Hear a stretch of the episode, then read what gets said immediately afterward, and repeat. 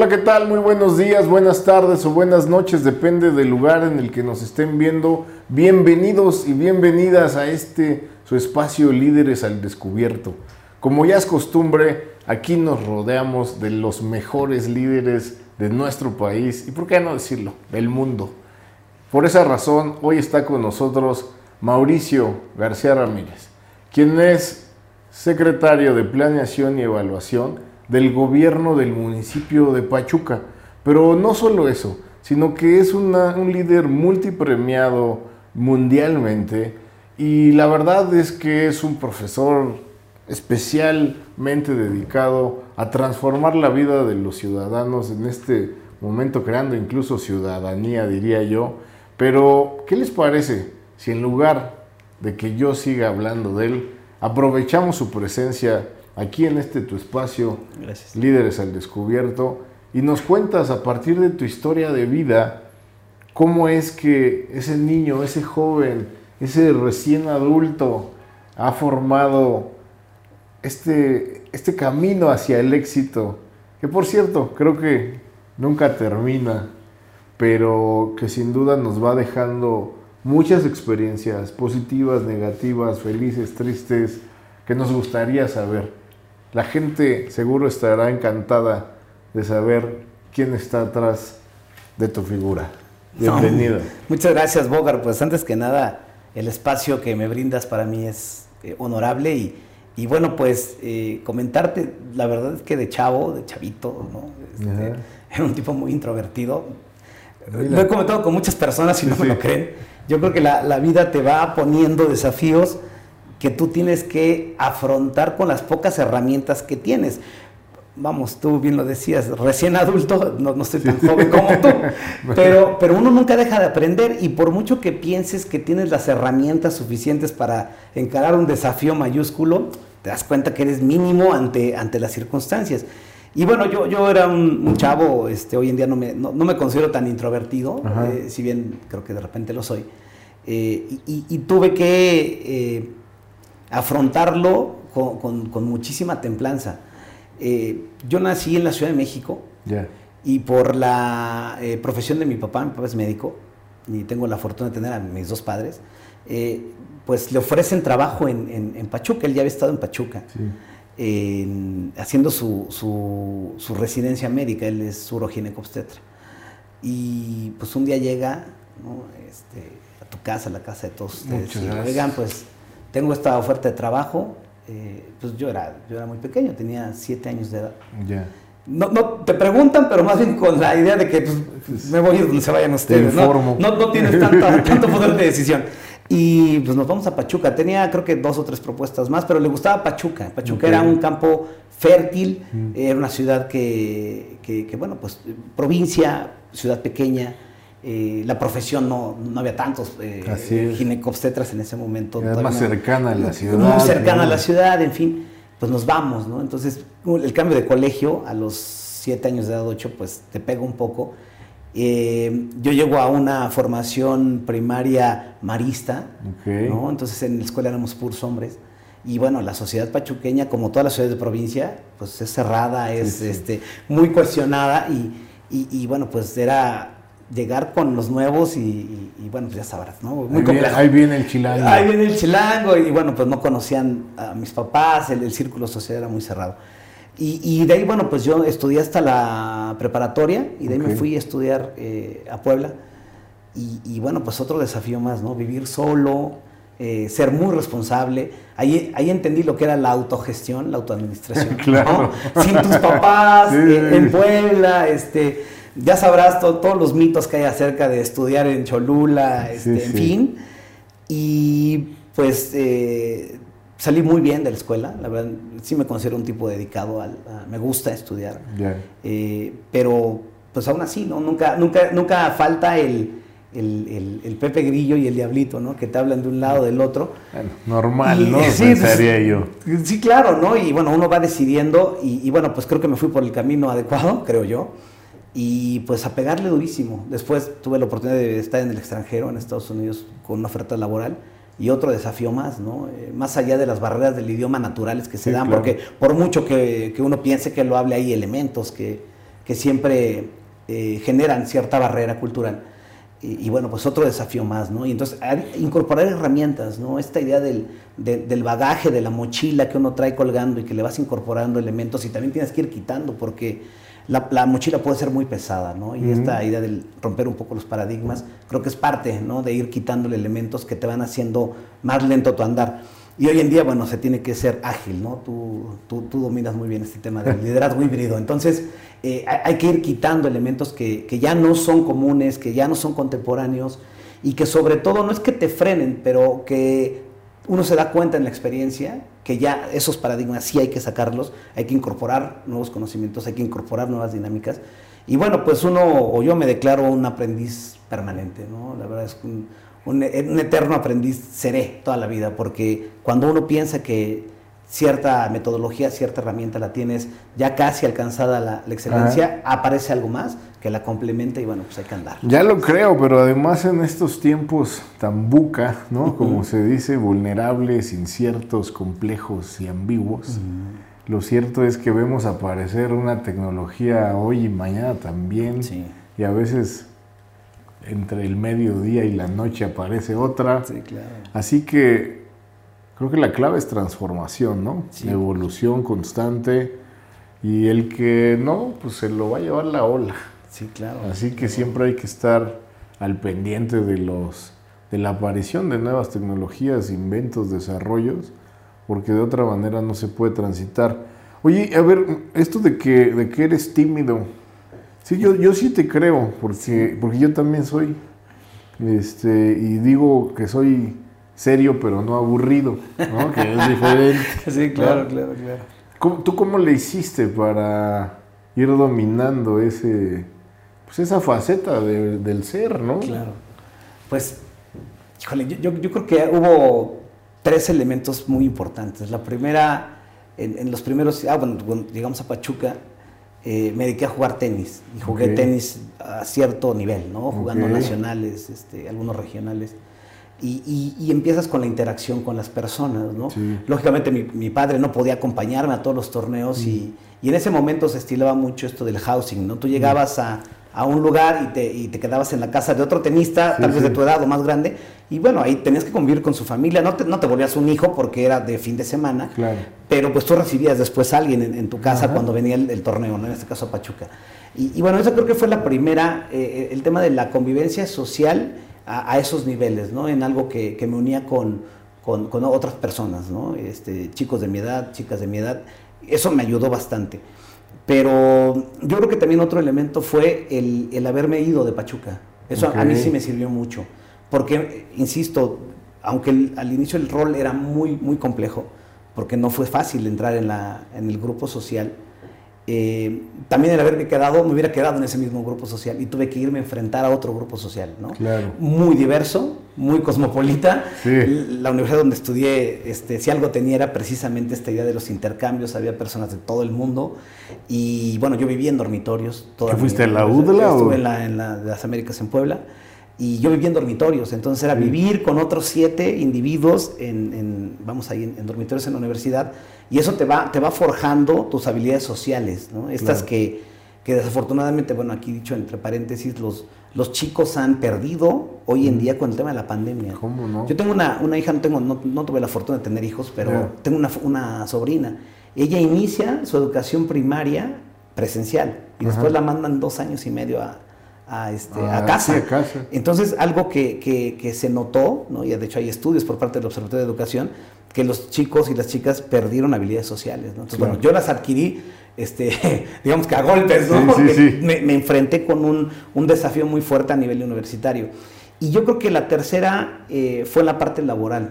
Yo, cuando, eh, vamos, regreso a Pachuca, eh, tuve la oportunidad de ser consultor de, dos programas muy interesantes. Uno en el DIF estatal, que se llamaba Familias que Aprenden, y otro en la Comisión Nacional para el Desarrollo de los Pueblos Indígenas, que en aquel momento era CDI.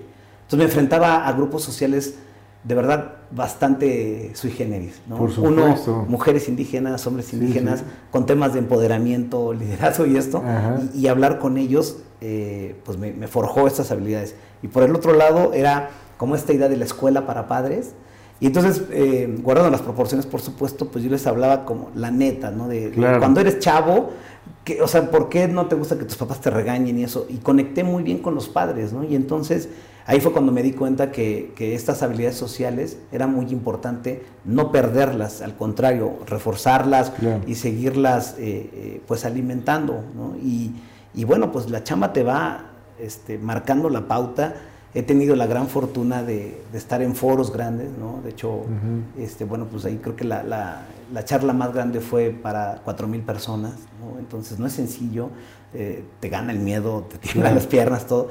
Pero bueno, salió muy bien. Que por cierto es uno de los, es el miedo número uno, ¿sabes? Hablar en, público. Sí, sí, sí. No, es que... Pero lo haces muy bien, yo, por, entre otras de las cosas y el señor este Toker y la verdad búsquenlo ahí en YouTube y lo haces, lo haces muy bien. Muchas gracias. Pues sí, te, vas, vas, eh, trabajando en esa, eh, en esa área de oportunidad y la vas complementando con, con, argumentación. Por eso te digo que soy un eterno aprendiz, porque eh, cuando, cuando tienes argumentos sólidos, cuando abrevas de conocimiento que no nada más es tuyo, te permite tener un nivel de conversación sólido. No digo alto o bajo, ¿eh? sólido. O sea, que tus ideas... Congruente. congruente y eso, eh, para mí la vida está llena de congruencias, ¿no?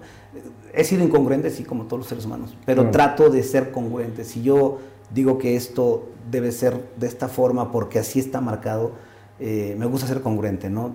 Decías esta idea, ahorita me estoy metiendo en temas de creación de ciudadanía, he escrito algo sobre, sobre creación de ciudadanía y creo que nosotros, ¿no? los que estamos eh, frente a un grupo, tengo igualmente la gran fortuna de ser catedrático a nivel licenciatura y, posgrado. Cuando tú estás enfrente eres una imagen objetivo, queramos o no, ¿eh? Claro. Lo quieras o no, las personas te ven y dicen, oye, este cuate tiene tales habilidades, tiene tales deficiencias, por supuesto, pero pues no está tan mal, ¿no? Entonces, crear ciudadanía es ser congruente. Si tú y nosotros más los que estamos en la administración pública no somos congruentes, generamos eh, un desapego de las personas ante, ante las nuevas dinámicas, ¿no? Por ejemplo, si a mí me ven en Pachuca y no me cruzo por las esquinas, dirán, este cuate no es congruente. Y nos está hablando de creación de, ciudadanía, ¿no? Entonces, creo que la congruencia, el, tener argumentos sólidos, te permiten eh, ir perdiendo esos miedos, esos desafíos que, te, congelan. Finalmente vas ganando seguridad en la vida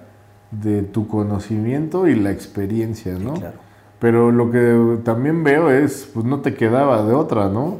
Sí. Porque yo creo que lo que sí es que muy pronto te das cuenta de a dónde querías llegar, ¿no? Y si fuiste un buen estudiante, quiere decir que sabías que tenías que enfrentarte a todo esto. Sí, claro. Pero en ese sentido yo te preguntaría, ¿qué, ¿qué, es lo que te apasiona? A ver, a mí me apasiona eh, la enseñanza creo que sí es, un tema de vocación. Eh, algunas veces lo, he comentado en algunos espacios académicos, A ver, como maestro, no, no puedes vivir nada más como maestro, o sí, pero, pero vamos, con, ciertos niveles, ¿no? Eh, eh, y no es que uno quiera ser millonario, por supuesto que no, pero el tema es que la academia es, vocación. Tú tienes que estar muy claro que estás ahí porque lo quieres hacer, ¿no? Ahora, ¿te quieres dedicar a eso? Bueno, tendrás que dar clases todo el día, ¿no? Y todos los fines de semana para tener este, eh, ciertos satisfactores. Pero más allá de eso es, la vocación. Entonces, a mí me apasiona mucho la vocación.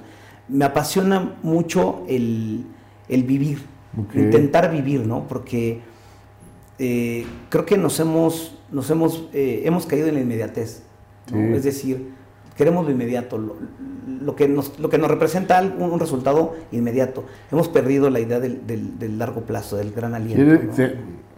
oye, quieres vivir, pero no quieres hacer lo que implica hacerlo, ¿no? Así es, así es.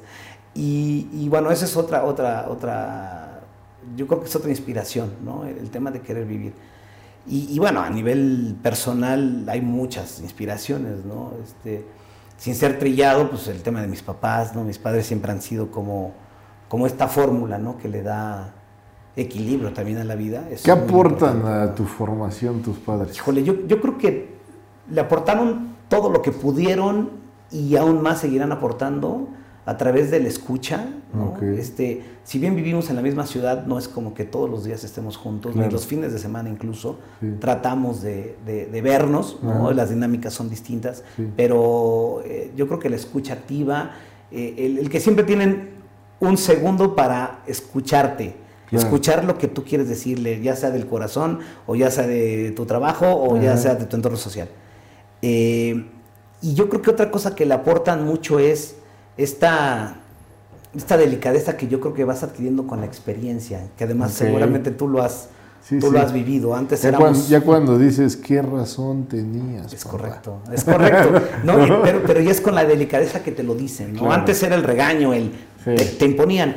Mira, ya a un tipo de casi 50 años es difícil decirle tienes que hacer esto. Sin embargo, la delicadeza, ¿no? De mira, yo considero que esto no Yo va por ahí, ¿no? Y, y- y bueno, yo siempre toco base con ellos en, en- en alguna decisión crítica, ¿no? Ya sea de tipo laboral o de tipo Oye, y de, y de tu infancia y juventud, ¿qué, qué dirías? Así, mi mamá me dejó me, o me inculcó y eso me funcionó Mi para mamá la disciplina.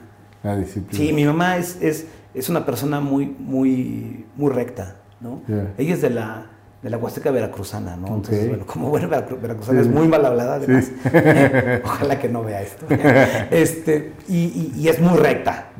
Eh, mi papá es muy, eh, es muy armónico, le gusta que las cosas se encajen. Entonces él es muy negociador, es muy afable, pero cuando él me decía, ven, tenemos que hablar, Uy, era peor que si mi mamá me aventaba tres, Sí. tres veces la chancla, ¿no? Sí. Eh, mi papá es muy recto, es muy, a ver, las cosas no son así, Mauricio, te tienes que comportar. Entonces, mi mamá, la, la, la- la- yo creo que la disciplina, y mi papá, el, el, el que sepa que las cosas se tienen que ir en línea recta, ¿no? O sea, que las cosas son por la derecha, ¿no? Eh, Esta idea de... responsabilidad. Ser muy responsable, bueno, a veces me paso responsable, ¿no? En, en mi oficina me critican porque ciertamente me cuesta mucho trabajo pedir un día, ¿no? De, oye, tengo este día. Ajá. Me cuesta mucho, ¿eh? De verdad, lo pienso dos semanas antes y, y me dicen, te pasas de responsable. Bueno, no sé, tal vez es, le- es la, la escuela de formación, ¿no? Es decir, la- Claro. la, que tú viviste, nosotros...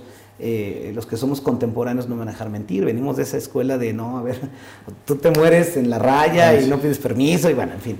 Entonces yo creo que mi papá, esa, esa idea de las cosas con responsabilidad, al final, bueno, pues eh, eh, él al ser médico, pues tenía en sus manos vidas, ¿no? Claro. Entonces es- eh, creo que esa es una enseñanza muy fuerte. eh, y mi mamá el tema de la disciplina. Yo creo que esos fueron los dos elementos más fuertes. Y yo estaba en un modelo educativo extremadamente disciplinado. Claro, extremadamente, también. ¿no? Entonces, pues eso me permitió que hoy en día, dentro de la indisciplina que, que puedo mostrar, siempre me gana el no, regrésate a la derecha, ¿no? Al, al buen camino, digámoslo así. Muy bien. Oye, y, y cuéntanos, eh, me decías, has estado en la iniciativa privada originalmente y luego das el salto a la vida pública. ¿Qué, cua- ¿Cuál es un poco del resumen ahí de, de lo que has hecho? Claro, fíjate, cuando, cuando yo estudié eh, administración hotelera, Mm, Y a mí me contrata una cadena de hoteles eh, muy importante. No, no sé si pueden decir marcas. yo No, creo, sí, ¿verdad? claro, adelante, eh, adelante. Me, con- me contrata y yo me voy a un, a un hotel en, Estados Unidos a trabajar con Ok. ellos. Y entonces empiezo, y me gustaba, ¿eh? me gustaba mucho el, el- el tema de la carrera y, y estar trabajando en lo que ya había estudiado. Después de ahí me regreso a, a- a México, me contrata eh, la cadena de hoteles Presidente Intercontinental. Mm. Ellos tenían dos propiedades allá en, en- en, bueno, en Cancún y en Cozumel. Me contratan para estar eh, con ellos trabajando. Yo venía ya de una formación de altos estándares de calidad, en fin, por Marriott. ¿no? Claro. Entonces, bueno, pues ahí me... Todo el me- hospitality. Ajá, sí ¿no? es, me hacen una, una, una propuesta, la acepto y entro en un programa de formación que en aquel entonces ya no existe, se llamaba Six Continents. Te permitían ir a, a seis distintos eh, unidades de negocio durante dos semanas. Mm, Tú estabas en un implant con ellos, eh, tomabas notas, veías problemas y después, en las, en- después de, de- de dos semanas estabas en otro hotel, en otro hotel y así.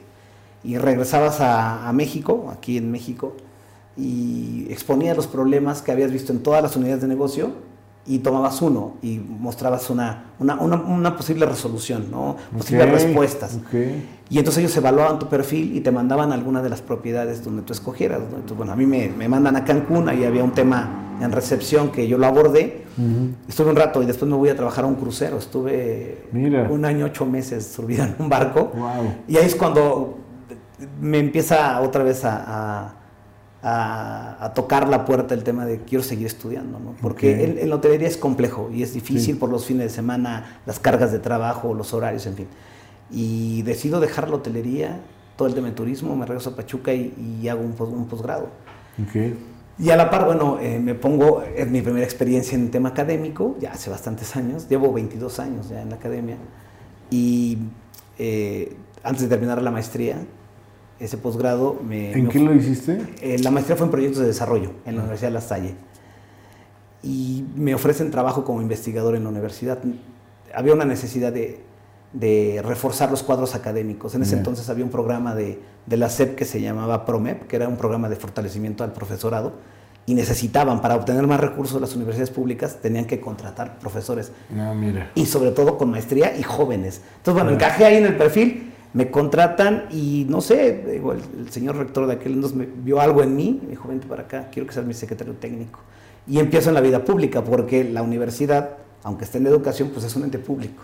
Y empiezas a entender este, bueno, yo empiezo a entender este, este, este mundo del gobierno, y de ahí, bueno, pues ya este, un candidato a, la gubernatura en aquel entonces del Estado me invita a trabajar eh, con él en la campaña y bueno, pues llego a la iniciativa pública, primero en el gobierno estatal, después en el gobierno federal y bueno, pues ahora en el gobierno municipal. así es. Pero bueno, fue un salto cuántico, ¿eh? esta idea de... Oye, pero eh, yo, yo lo que sí aprecio es, al final del día la hotelería se tiene que desvivir por el servicio al cliente, ¿no? Así es. Y ese es también el fin último del Estado, ¿no? El, cubrir las necesidades de la sociedad. Así es.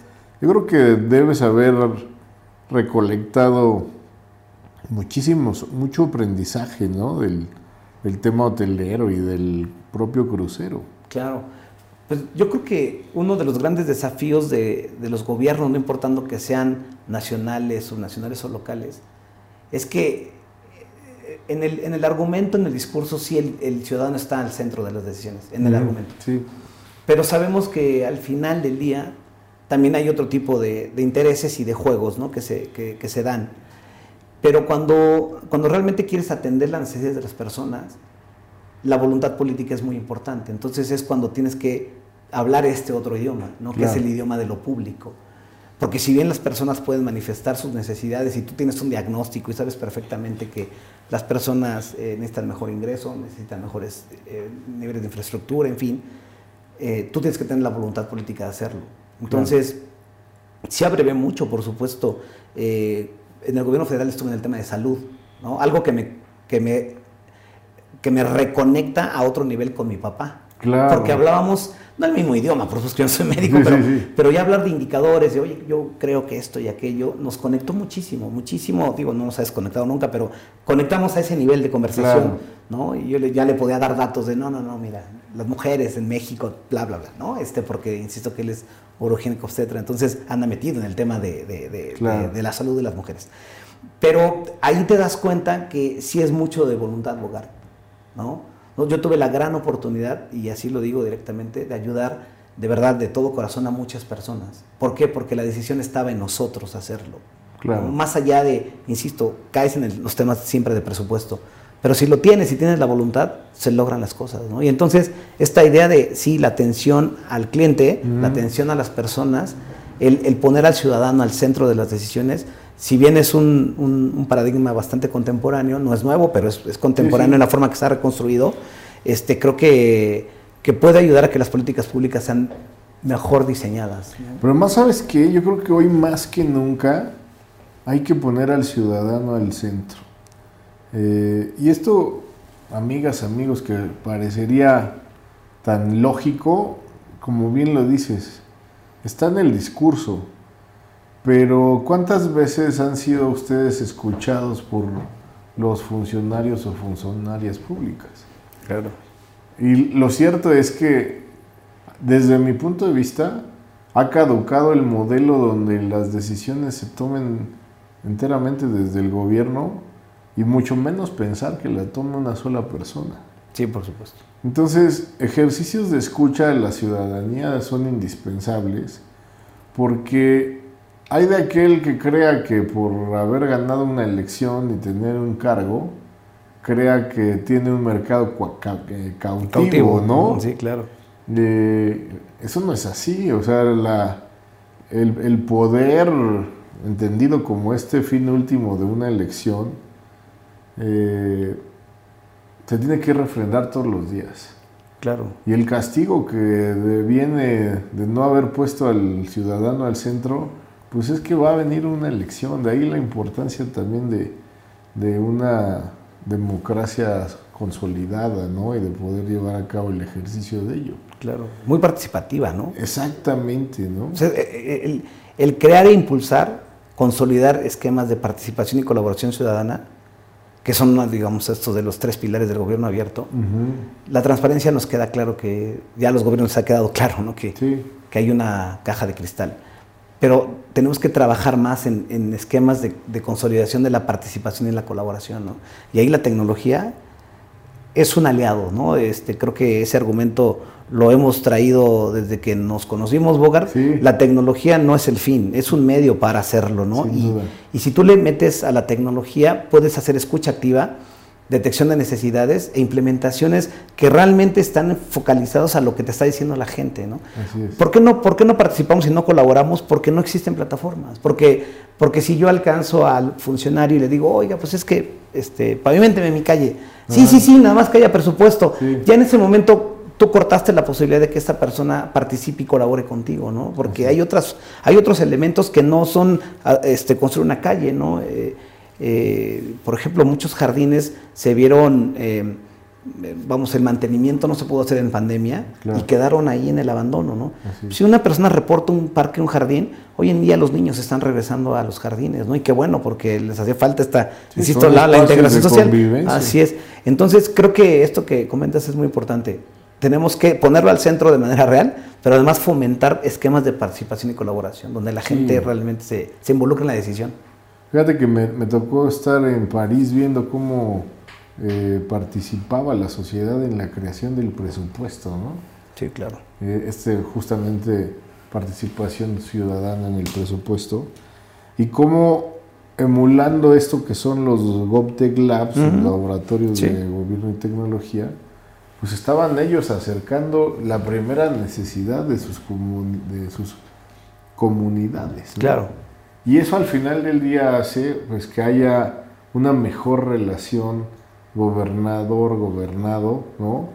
Y que finalmente va caminando a un bienestar generalizado. Claro. Ahora, ya que hablabas de la tecnología, pues yo he seguido con atención las cosas que has hecho y sí me gustaría que compartas con nuestro auditorio pues, qué, es lo que se te ha ocurrido. Y si antes nos dices cómo, cómo ¿Cómo caíste en el tema de la tecnología? Sí, ¿Cómo llegó ahí? Bueno, cuando, eh, te decía que este candidato a gobernador nos, invita, éramos un grupo de personas, a participar en, la pre-campaña y después en la campaña, yo andaba en los temas de indicadores sociales. De hecho, yo en algún momento dije, si hay oportunidad, ojalá que, me puedan incorporar al área de, análisis social. Me gustaba el tema de política pública pero lo presentábamos en plataformas, ¿sabes? Plataformas desarrolladas eh, rápido, ¿no? En macros de Excel y eso. No sé, tal vez él dijo, pues este cuate es bueno para la tecnología. Y es cuando dice, bueno, te vas junto con, eh, yo tenía un jefe, por supuesto, y se van a, innovación gubernamental. Y yo me fui al área de mejora regulatoria y evaluación. Y, y entonces empiezo a comprender el mundo de la tecnología en el gobierno, porque uno puede entender el tema o el mundo de la tecnología en tu casa, en tu persona, ¿no? Con tu teléfono celular, en fin, tu computadora, en fin. Pero, pero cuando, cuando debes hacer esa traducción, ¿no? De cómo implementar la tecnología en el gobierno para que las cosas sucedan en la sociedad, eh, es distinto. Entonces me tuve que poner a estudiar, ¿no? Eh, eh, yo le comentaba en ese momento al gobernador, oiga, yo no sé nada de gobierno, permítame estudiar y entonces es donde hago otro posgrado ¿no? en gestión pública aplicada. Porque yo no entendía nada del gobierno. Yo no sabía de leyes orgánicas, no sabía de reglamentos y no sabía de mejora regulatoria. Me la podía imaginar, pero, pero siempre he sido muy responsable. Si no lo sé, me pongo a estudiar, porque Claro. no se trata de estar de- descubriendo, sí, claro, el, la- el, este, la vara de mucho toque, menos ¿no? en lo público, donde Mucho un error Sí, claro. y- puede afectar a mucho. cientos de personas. así es, ¿no? así es. Entonces, bueno, es como llego al área de innovación gubernamental y mejora regulatoria, y entonces empezamos a implementar herramientas para disminuir la regulación y el impacto regulatorio de trámites y servicios. Y bueno, pues ahí este, eh, digo que tengo un hijo, ¿no? que se llama Registro Único de Trámites y Servicios del Gobierno del Estado. Lo creamos nosotros, el paradigma es de nosotros. Este, pudimos eh, incidir en la decisión del Ejecutivo Estatal para que lo implementara. Y bueno, hasta el día, hasta el día de hoy. Después de varias administraciones, ahí sigue el, el famoso RUTS.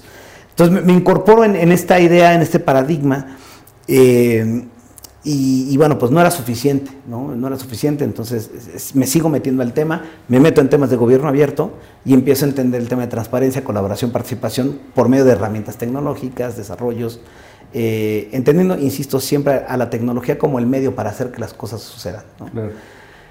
Y bueno, pues de ahí me llaman al, al gobierno federal y hacemos la aplicación del Seguro Popular. Una aplicación donde podías consultar tu, eh, a, a nivel de geolocalización, tu centro de salud más cercano, el área de afiliación más cercana, tu número de afiliación, algunos padecimientos, en fin, o sea, pusimos al servicio de las personas una plataforma, ¿no? Y aquí quiero este, hacer este paréntesis.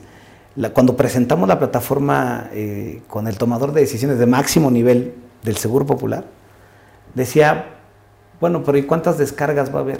Le dije, no, mire, con todo respeto, Sí. no es un Facebook, no es un WhatsApp, no, no, ¿eh? O sea, si nos descarga una persona, ya con eso le hicimos. Pues la sorpresa fue que más de, tuvimos en Hidalgo más de 200 mil descargas, ¿no? Guau. 200 mil para una aplicación que no tiene una funcionalidad que la persona perciba como de alto valor. ¿Por qué? Porque estaban las de comunicación. Pero las personas empezaron a ver ahí temas que les interesaron, ¿no? Sobre todo, ¿Como cuáles? por ejemplo, si tú vas a, a un centro de salud porque te duele la panza y resulta que en ese centro de salud no atienden dolores de panza, Ah, ok. ya, ya generaste un, un empobrecimiento por salud, porque esa persona sí, gasto o pagó... es gasto de bolsillo. Así ¿no? es, así es. Entonces, en la aplicación tú podías ver en qué momento estaba abierto el centro de salud, quién era el director o directora o responsable y los padecimientos que atendían, ¿no? Porque en teoría, eh, los, de pri- los unidades de atención de primer nivel, que son los centros de salud, tendrían que atender todo. Sí, Pero todo. sabemos el tema del presupuesto, en fin. Claro. Entonces, no todos atendían todo, ¿no? De hecho, había hospitales eh, eh, en, los, en algunas cabeceras municipales que no atendían partos. Entonces, ¿para qué te vas al hospital a perder una hora, dos horas en lo que te Claro, atienden? mejor, mejor vete puede Así es, así es. Entonces, pues ahí yo seguí con el tema de la tecnología, implementamos varias eh, herramientas, eh, algunas que eran hacia el interior, como el sistema de monitoreo y evaluación ¿no? del Seguro Popular, que este, esta plataforma es, eh, fue galardonada a nivel internacional. Y bueno, seguí en el tema de la, de la tecnología. Y bueno, pues ya eh, al final del año antepasado Ajá. hubo una propuesta por parte de la eh, Escuela de Salud Pública de Harvard para meternos en un, en un, pues fue un desafío bien interesante que fue eh, Transforma Hidalgo. Y entonces se formaron dos grupos, uno de mentores y uno de, de participantes, ¿no? O, o Mentores, mentorados. sí. Y yo me metí al de grupo de mentores y te certificabas en ecosistemas de innovación. ¿No? Entonces, bueno, pues me certifico ahí y bueno, pues hoy en día intento que toda este cúmulo de conocimientos y experiencias que obtuvimos se apliquen en el municipio, ¿no? Y bueno, pues ahí andamos, eh, se han hecho cosas eh, a nivel digital, a nivel de, de- de plataformas en el municipio que, bueno, pues han ayudado, por ejemplo, el trámite de licencias de funcionamiento, que es un trámite estrictamente municipal en todo el país, ya es totalmente digital, ¿no? Tú ya no tienes que ir a la Secretaría de Desarrollo Económico a obtener tu permiso. Entonces, bueno, ¿no? El tema de las unidades económicas... ¿En eh, cuánto se- tiempo se puede obtener? eh, es en, no sé, 15 minutos. Wow. Sí. Después pasa un proceso de verificación, pero si todo está bien, no, no pasa nada, ¿no? Antes se tardaban 15 días. ¿Y cuáles, cuáles fueron los recortes, los ahorros? Fíjate que hubo mucho ahorro en papel, porque además todo salía a través de, de papel seguridad, ¿no? Como Ajá, este tema de, las sí. de las este, actas de nacimiento. Entonces, el- digo, el recorte en papel, eh, en el gasto de papel, pero no, eh, fíjate que no fue tanto el recorte en el personal, sino más bien la reorientación de las funciones. Había personas que estaban dedicadas a poner el sello, literal. ¿no? Bueno, le- les asignas funciones distintas, pero más bien fue la seguridad y la certeza porque en el mercado negro había licencias de funcionamiento apócrifas que las personas compraban.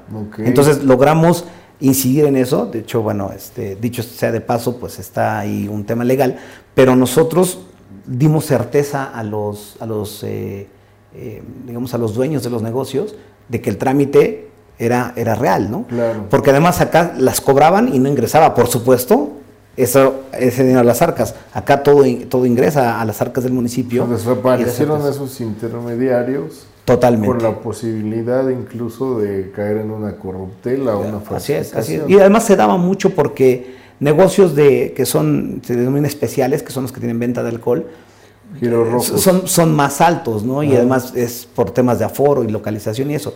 Entonces el que llegaba alguien y te decía, yo te cuesta 300 mil, a mí dame 100 mil, ¿no? Pues te lo daba, pero era apócrifa, ¿no? Entonces acá, toda esa parte la, la, eliminamos, literal está eliminado el tema del, de la presencialidad y las personas lo, tienen más rápido, ¿no? Lógicamente cumpliendo los, los, los eh, eh, los requisitos naturales, ¿no? Que, es decir, que tengas un dictamen de protección civil, en fin, todo eso se obtiene en línea. O sea, el trámite es totalmente en línea, no tenemos una sola... Qué buena cosa, felicidades. No, gracias. Oye, ¿y la pandemia cómo, cómo modificó el actuar allí de la Secretaría? Pues nos, nos, nos, tuvimos que meter. A mí me tocó el inicio de la pandemia todavía en el Seguro Popular, ya cierre del Seguro Popular. Pero no, indiscutiblemente así como en la academia, no estábamos preparados para, para la virtualización del trabajo. Y en la academia hablo porque quienes estamos en, modelos presenciales, pues lo que hicimos fue mandar nuestras presentaciones a la nube, ¿no? Y listo. Y pensábamos que era virtual. Eh, cuando son virtuales per se, pues no, traen una metodología distinta. También pasó en el trabajo, ¿eh? Pero fíjate que aquí quiero, quiero de verdad subrayar esto. Yo tengo un equipo de trabajo que me honra. De verdad que, hayan aceptado estar conmigo, súper joven, casi todas son mujeres, de hecho el 90% son mujeres, eh, y son muy dinámicas y, o sea, se metieron al, al, paradigma inmediatamente. Además, al ser jóvenes no les costó tanto trabajo, ¿no? Claro. Pero muy responsables, ¿eh? porque también sucedió que muchas personas tomaron el, el, home office como de vacaciones, ¿no? No, acá no, y yo no tenía que hacer que checaran tarjeta y virtual ni nada por resultados, Bogart. A mí me gusta mucho trabajar como, o sea, por resultados, por, objetivos, pero respetando siempre el tema de las personas, ¿no? Si bien yo me considero que soy adicto al trabajo, intento que, el, equipo ¿no? salga a sus horas, este, o, que hagan este tema de rotación, ¿no? de que no siempre se quedan las mismas personas conmigo. Eh, y, yo les agradezco mucho porque era, era complejo, ¿no? Estábamos construyendo el plan municipal de desarrollo. O sea, nos tocó exactamente en eso. Y bueno, un, plan municipal bastante interesante. dicen que está mal hablar, este, como dicen, este, hablar de uno mismo es petulante, ¿no? Pero, pero un plan muy interesante, este, pues cuando tengan oportunidad, revísenlo, está muy interesante. Oye, ¿en qué andas ahora? Eh, ¿Qué es lo que ahorita traes como proyectos eh, importantes para, para, el municipio? Pues fíjate que eh, yo creo que algo muy importante es solventar a través de, proyectos de tecnología esas deficiencias presupuestales. ¿no? Hay elementos que, se pueden impulsar a través de plataformas que nos ahorrarían bastante dinero. Por ejemplo, este tema de las, de las actas de nacimiento. Todavía en Pachuca se siguen dando de manera física. Creo que si le apostamos a la digitalización va a haber un gran ahorro y también, insisto, el tema de la certeza, el tema de las personas no es que, no es que querramos nuestra acta de nacimiento gratuita, simplemente lo que no queremos es ir a perder dos horas en la fila y varias, ¿no? La de pagar, la de búscate, es correcto. Entonces si tú les das en, una sola línea, ¿no? En un solo line todo, ¿no? Con la posibilidad de que paguen o que vayan al Oxxo o lo que sea, lo agradece mucho la ciudadanía. Hoy en día, si algo tenemos preciado es el tiempo. Y entonces creo que ahí es meternos en eso. Eh, Estamos haciendo, ya estamos metidos en el trabajo de la alineación del plan municipal al nuevo plan estatal. Tuvimos cambio de gobierno, entonces hay que alinearnos y el próximo año hay que alinear al, federal, pues hay elecciones. Entonces, eh, eso, vamos, toma una parte del tiempo del equipo de trabajo y, seguir proponiendo proyectos de innovación. Este, la, ciudadanía los necesita. Necesitamos temas de movilidad, por supuesto, ¿no? En, Pachuca es una ciudad chica, tú la conoces. Sí, sí. Eh, pero hay que, hay que apostarle a temas de movilidad, ¿no? Y si bien no está en mi área, sí hay que meter temas de tecnología, ¿no? Para, para, que, para que se pueda impulsar más, ¿no? Por ejemplo, el, tema de, la, de, las bicicletas, ¿no? En el centro histórico. Claro. Si no tienes una plataforma y todo lo que quieres hacer manual no, no funciona, entonces hay que meternos en los temas de innovación, en temas de tecnología, desarrollos, en fin. Entonces, bueno, hay varios desafíos para este Ahora, varios de esos caminos que mencionas ya fueron recorridos en otras latitudes del país. Así es. Ahí yo creo que es importantísimo voltear a ver a los que ya lo hicieron y poder aprovechar las ventajas, ¿no? Claro. Eh, comerciales y a veces hasta de propiedad industrial que pueden atravesar. Así es. Porque yo, yo sí creo que un reto del Estado mexicano es que la innovación permee, ¿no? Porque de pronto escuchas que en Monterrey ya están haciendo esto al mismo tiempo que lo están haciendo en Guadalajara y tal, y son gastos pues triplicados en el caso que ahora ponía. Sí, claro. Yo sé que no te van a regalar las cosas, pero varios de los códigos son estatales, ¿no? Y por lo tanto deben de, deben de compartirse y quizá ya nada más agregar el gasto relativo a la implementación. Sí, por supuesto. Fíjate que sí, de hecho, eh, tú sabes que se van formando grupos dentro de los eh, funcionarios. Y yo pertenezco a varios grupos de innovación, a varios grupos de secretarios, y efectivamente compartes las experiencias, las buenas prácticas. ¿no? Este que te decía de, la plataforma de, la aplicación del Seguro Popular, nosotros se la regalamos a todos los estados. ¿no? Fue una instrucción del gobernador en ese momento Dijo, se le regala a todos los estados. Perfecto, pues claro, nosotros habíamos desarrollado el código de manera interna con recursos públicos, entonces no lo puedes vender. Entonces sí, claro, se les entregaron los códigos, algunos utilizaron la plataforma, hicieron sus propias aplicaciones y eso al final es muy bueno porque ya no tienes que andar ese camino efectivamente, ¿no? Entonces sí, acá, acá estamos abrevando de estas buenas prácticas, estamos en, el, en, algunos de las, eh, digamos, de los grupos ¿no? de enfoque, eh, como el CAPEM y algunos otros que se han generado, donde a brevas de prácticas, ¿no? Acabamos de terminar eh, una eh, colaboración con la Universidad de, CUSEA en Guadalajara, ¿no? Este, con Yolanda Martínez, eh, impulsó temas ¿no? con los municipios y presentamos un, el prototipo de una app de seguridad para poder pagar tus multas, este, en fin, estos elementos que efectivamente si alguien ya los tiene, solamente es que los customices a tu realidad, ¿no? Y, y eso pues pega favorablemente en los costos, ¿no? Y efectivamente la implementación al final pero, además a mí me parece que el municipio de Pachuca tiene el tamaño perfecto con el dinero siempre va a ser un tema como bien lo dices hasta en tanto logres eficientarlo, a partir de la innovación hasta su máxima expresión. Pero sí, sí creo que es de estos municipios que con esas características se pueden tomar muy en serio el acercar el gobierno al ciudadano, ¿no? Sí, claro. Porque hay otros muy chiquititos con, recursos que de veras alcanzan para satisfacer los, los básicos de la vida y pensar en innovación allí, la verdad es que por supuesto es posible pensarla, volverla una realidad se vuelve muy, muy complejo. Sí, es correcto. Entonces yo creo que tienen ahí una gran oportunidad para, para así poder acercarse y yo siempre he dicho que, que ese municipio de verdad tiene, tiene todo. O sea, el tamaño, la, la gente, la infraestructura, los atractivos. Por ejemplo, yo no sé por qué Hidalgo no está como un spot eh, de, turismo, ¿no? Claro, claro, claro. Cuando tiene eh, pues de muchas cosas, ¿no? Sí, claro. Montaña, río, este, gruta. Y no lo veo tan explotado. Claro. Yo creo que también habría que pensar allí en cómo, cómo generar ahí una app, ¿no? Que te, que te lleve mucho más para allá. A mí es un estado que me fascina y bueno, pues creo que habrá que sumarle allí. Oye, hace, hablábamos un poco del tema educativo y los jóvenes. Allí, desde el punto de vista de la planeación, ¿cómo es que observan la participación de, pues, de las nuevas generaciones hacia, hacia la generación, no solo del, pues, del liderazgo, pero también de ciudadanía. Claro. Yo creo que puede caminar en, dos, eh, en dos carreteras que, que se conectan al final de cuentas en un punto.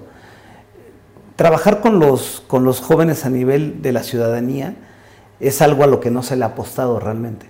¿no? O sea, tenemos programas, hablo en general ¿eh? en el país, tenemos programas, tenemos este, proyectos estratégicos o programas sectoriales eh, que están enfocados, pero yo creo que hace falta hacer una evaluación de segundo o tercer nivel, un poquito más profunda. Porque si bien los jóvenes necesitan atención en la parte, eh, no sé, psicoemocional, en la parte sexual, en la parte de las oportunidades, hay que trabajar con ellos en cómo se insertan en la decisión. Existe una, una gran apatía para la participación ciudadana de los jóvenes en términos de la política, porque entienden a la política como el político y eso es distinto, ¿no? Una persona puede ser muy buen político sin saber de política. Y la política está ahí para, para meterte en ella, para, para, explorarla. Entonces, creo que tenemos que funcionar con, la, con, con esta idea de los incentivos. O sea, ¿qué incentiva a las personas a participar? Claro. El, tema es eh, salir a la calle y gritar por los derechos fundamentales de los jóvenes, esa es una forma, pero no sé si es la más adecuada o la menos adecuada, no soy yo quien debe evaluarla. Pero no solamente es eso, se tienen que insertar en los procesos, en los procesos sociales, ¿no? Entonces, creo que tenemos que, que ayudarles. Ahora, desde la academia, tenemos una, un gran desafío, que es cómo logras que, esa, esa, tela la quiten de sus ojos y realmente se, hagan inmersión en los procesos. Y desde la parte gubernamental, Bogart, nosotros tenemos la... Yo creo que eh, existe o ha existido en la historia de nuestro país que los jóvenes solamente son importantes a partir de los 18 años, mm. ¿no? Cuando realmente no. Pues no. No, son importantes desde muchísimo tiempo antes.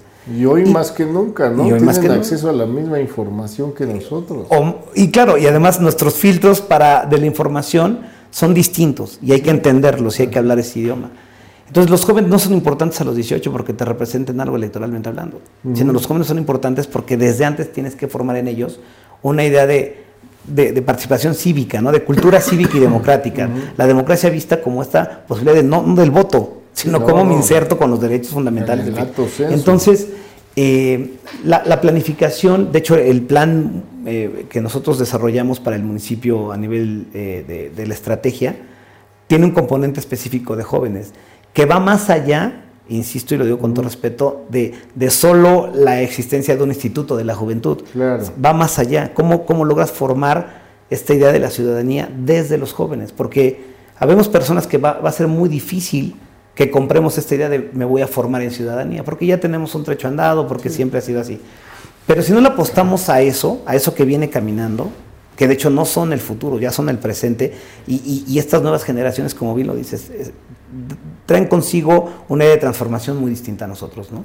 Y, tal vez algo que mata un poco esta idea es lo de la, inmediatez, ¿no? Ellos quieren obtener el resultado inmediato, tal vez son otro tipo de de ideas que tendríamos que abordar desde la sociología, pero yo creo que las personas, eh, las que hoy en día son jóvenes, deben de, insertarse en los modelos de participación y eso lo tiene que fomentar la estructura gubernamental con buenos incentivos, o sea, con una idea de incentivo del joven y la sociedad y, la, y el, sector educativo, ¿no? Haciendo que caminen hacia allá. Por decía que son caminos paralelos que al final de cuentas van a llegar a un reducto y el reducto para mí se llama ciudadanía formada. Es decir, esta, este, si quieres transformar a tu país, sí, créemelo, ¿eh? O sea, si tú estás en tu casa esperando a que llegue X cosa porque va a llegar nada más porque eres joven, no, no transformas nada. Si no, te no, haces inmersión en los procesos. Ahora, ¿quieres o piensas que solamente marchando los sábados, eh, gritando y eso lo vas a lograr? Tampoco, porque va a llegar un momento en el que te van a decir, bueno, ¿y cuál es la experiencia? Entonces, si, si vamos caminando en estos dos en estas dos carreteras, creo que podemos llegar a una buena transformación. Hoy en día este, esta idea de, digamos, de la juventud transformadora, ¿no? Eh, que está de moda, ¿no? El, concepto, pero sí, sí lo tengo muy claro, ¿no? nosotros, o tal vez mi generación, era mucho de aceptar. Pues ya, o sea, es lo que dicen los grandes. sí, de obedecer. Hoy en día es de desafiar. Y entonces, si no estamos preparados las estructuras gubernamentales sociales para el desafío, o sea, para esa idea de te estoy desafiando permanentemente, no va a suceder, ¿eh? O sea, no va a suceder. Yo veo largo el trecho, ¿no? Y creo que aquí es donde viene el tema de los liderazgos. Tenemos que formar liderazgos. Hay ya lo creo. Hay una... Yo, creo que hay un vacío y por tanto eh, los jóvenes que no tienen incentivos para moverse hacia el liderazgo prefieren ser seguidores y acaban siguiendo a lo que haya, ¿eh? ¿No? Y entonces si yo lo vi hoy en día en YouTube y me parece bueno, yo lo agarro ¿no? como modelo a seguir. Y ahí hay un vacío, porque no, no hay una estructura real de, oye, pero ¿por qué lo sigues? ¿Qué, es lo, qué, te incentiva a hacerlo? Ah, pues porque tiene mil seguidores en TikTok. ¿En serio es por eso? O sea, no, no creo que, que eso transforme la vida de un país. Eh, hay que incentivar el liderazgo y ahí es donde hay una... Creo que necesitamos la formación de esos cuadros de líderes sociales, ¿no? Pero, insisto, no beligerantes. Sí, una renovación. Muy, pensantes. Una renovación del liderazgo instruido, ¿no? Sí, claro. Oye, pues eh, me da mucho gusto que estés por acá y la verdad es que tengo que decirte que ya te descubrí. ¿Eh? te descubro como una persona apasionada, con una alta responsabilidad por el desarrollo humano, con una potencia importante para, eh, digamos que, levantarte de las caídas y afrontar los retos, ¿no? Sí, claro. Eh, pero sobre todo una persona muy humana preocupada por, por el bienestar de la comunidad. Y fíjate que me gustaría, me gustaría estar mucho más cerca de lo que están haciendo ofrecer este espacio para que escribas en la revista C-Level. Muchas gracias. Y que a partir de eso podamos contribuir juntos justo a esa generación de líderes jóvenes instruidos. Eh, desde ahora te diría yo, échenle un vistazo al metaverso, ¿no? Y, a, y por supuesto a TikTok de la parte buena. Sí, claro. Porque me parece que también una algún, algunos funcionarios ya lo están haciendo. Eh, el INE es uno que tiene un TikTok, eh, la verdad que me parece diferenciado, inteligente, pero no por eso deja de ser divertido. Y me parece que tú que le sabes mucho al manual thinking y todo esto, sabes que el gamification va a ser importantísimo como instrumento para los gobiernos. Sí, claro. Así que, pues hay un granito de arena.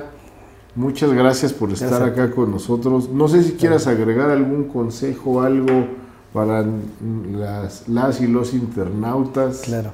¿no? Pues yo creo que, bueno, antes de agradecerte el espacio, cuenta con el tema de la participación de tu servidor en la revista. Y eh, lo dijiste muy claro, eh, el liderazgo no se forma solo de éxitos. De hecho, está trillado también eso, pero no digo que los fracasos son los que te enseñan nada más, no, también los éxitos y, si eres humilde y consciente de por qué lo logras, ¿no? A muchas personas nos cuesta mucho trabajo el, aceptar y que nos digan, oye, qué bueno eres, uno siempre, no, no, no, no. Si tú lo aceptas humildemente, dices, pues sí, la verdad es que no, esto no me lo ha regalado nadie, ¿no? Por ejemplo, algo, eh, lo comento muy rápido, este, había amigos míos que me decían, bueno, pero ¿por qué estudias hotelería? Tu papá no tiene hoteles. ¿no? Sí, sí, sí. Estudia medicina, ¿no? y, bueno, la vida es muy sabia, igual y, y mira, igual no lo hubiera hecho como médico. Ah, este, y de hecho mi papá hubiera hecho así, te lo dije, no, no, no, estabas, no tenías la madera de médico. Eh, eh, hay que aprender, sí, de, los éxitos, ¿eh? humildemente, hay que estar muy claro de, que las cosas no, no te las regaló nadie. Si no te las regaló nadie, es porque tú las trabajas. Claro. Y, eso a mí me ha mantenido muy firme de quién soy y no estoy parado, ¿no? sin petulancia alguna. Pero también hay que aprender cuando te fue muy mal. Y todos hemos tenido esta, esta caída estrepitosa que, de repente las cosas no funcionan, no cuajan los proyectos. Eh, algo, también tu vida personal es muy importante. Ah, esta idea del equilibrio que, de la que se habla tanto, yo soy totalmente desequilibrado, eso me queda muy claro, pero, pero, pero te, te, enseña mucho la vida personal. ¿no? Entonces, no, no perder el piso de lo que estás sintiendo. ¿no? Por ejemplo, si yo estoy eh, triste un día, acepto que estoy triste. ¿no? Si yo acepto que estoy eufórico, acepto que estoy eufórico. Hay personas que reprimimos nuestros sentimientos, ¿no? Porque pensamos que ser líder siempre es guardar eh, la, La misma... compostura. Ajá, y, y bueno, no, pues yo intento a veces ser divertido, ¿no? Sí, sí, Como tú le dices. sí. Eh, creo que a veces se divierten ahí en mi equipo de trabajo, luego saco cada cosa que bueno, ya sabrás. Pero cuando, cuando estoy no tan bien, también se los comento, ¿eh? Hoy no es un buen día para mí, este, y ser, ser muy congruente con lo que sientes y lo que dices y lo que haces. Esa es una. Eh, y yo creo que la otra es nunca dejar de aprender. Eso escu- igualmente puede escucharse muy trillado, pero, pero el aprender no es, no es meterte solamente en los libros, que son los grandes compañeros. Es ser muy sensible a lo que ves allá afuera. ¿no? Claro. Eh, hace unos cuantos meses tuve la oportunidad de, de hablar un poco sobre innovación social en un grupo. Y yo le decía, la innovación social no es otra cosa más que abrir la ventana, sacar la cabeza y ver lo que está pasando allá afuera. ¿no? Esta idea, por ejemplo, de los chavos que construyeron el Internet en Oaxaca, esta idea de las membranas que captan la- el agua del, del rocío sí, sí. y dan 25 litros de agua a cada membrana de, que es consumible, no es otra cosa más que sacar la cabeza. A veces cuando estamos en nuestros entornos, pensamos que las cuatro paredes, la computadora y no, que- Empatía. que es eso.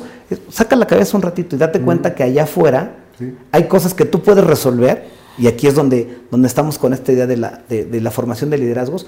Tú lo puedes hacer porque tú tienes la, la formación, porque tú lo identificaste, te conoces la metodología, tienes los contactos, pero tienes la voluntad. Híjole, ah, si tienes la voluntad, haces que las cosas pasen, ¿no? Entonces, esa es, una, es muy importante, o sea, no dejar de aprender, no solamente, insisto, de los libros compañeros, sino de, de lo que sucede en tu entorno, ¿no? Claro. Nadie puede resolver mejor los problemas que los que lo están viviendo. Eso, yo siempre he sido un, un- un- un entendido de eso, ¿eh? Nada más que las personas que saben cómo solucionarlo no tienen el empoderamiento para tomar decisiones. Ahí es donde tenemos que entrar los que, por fortuna, por trabajo, por lo que haya sido, tenemos una posición de decisión. Y yo creo que el tercero y más importante es, eh, al final del día, eh, si las cosas funcionan como deben de funcionar en la vida, los padres se van a ir, pero tus amigos no. Formar amigos. Formar una comunidad donde a ti te respeten y seas parte, pero por lo que ofreces, no por lo que recibes. ¿no? Hace poquito una persona me dijo, en tu grupo yo me he dado cuenta que eres un tipping point por lo que ofreces, No por lo que recibes. Y, y me lo dijo con total certeza ¿eh? y muy objetivo. O sea, el tema fue, no es porque, ah, tus amigos son convenencieros, no, no, no, porque tú tienes que ofrecer cosas. Ok. Entonces, en una charla, en una carne asada, en una chela, eh, lo que sea, lo que tú ofrezcas se va a quedar siempre. Y entonces, esos son los que te van a acompañar al final. Si las cosas funcionan como deben funcionar, habemos personas que tal vez moriremos antes que nuestros padres, Sí. habemos otros que no. Los que no, los que no, nos vamos a quedar con nuestros hermanos, que yo tengo una hermana, nada más, eh, y, y que bueno, somos, somos buenos amigos, y tus amigos, esos que tú vas escogiendo, que es la familia, ¿no? Que tú escoges, Claro. te van a acompañar, y te van a acompañar con y a pesar de las circunstancias, ¿no? Entonces, Pues, amigo, muchísimas Gracias, gracias. amigo. Aquí me tienes a tus órdenes. Igualmente, Bogart. Este es tu espacio. Y bueno, pues él es un líder que está cambiando la manera de ver la ciudadanía, el gobierno, la innovación. Muchas gracias. gracias, muchas gracias, Bogart.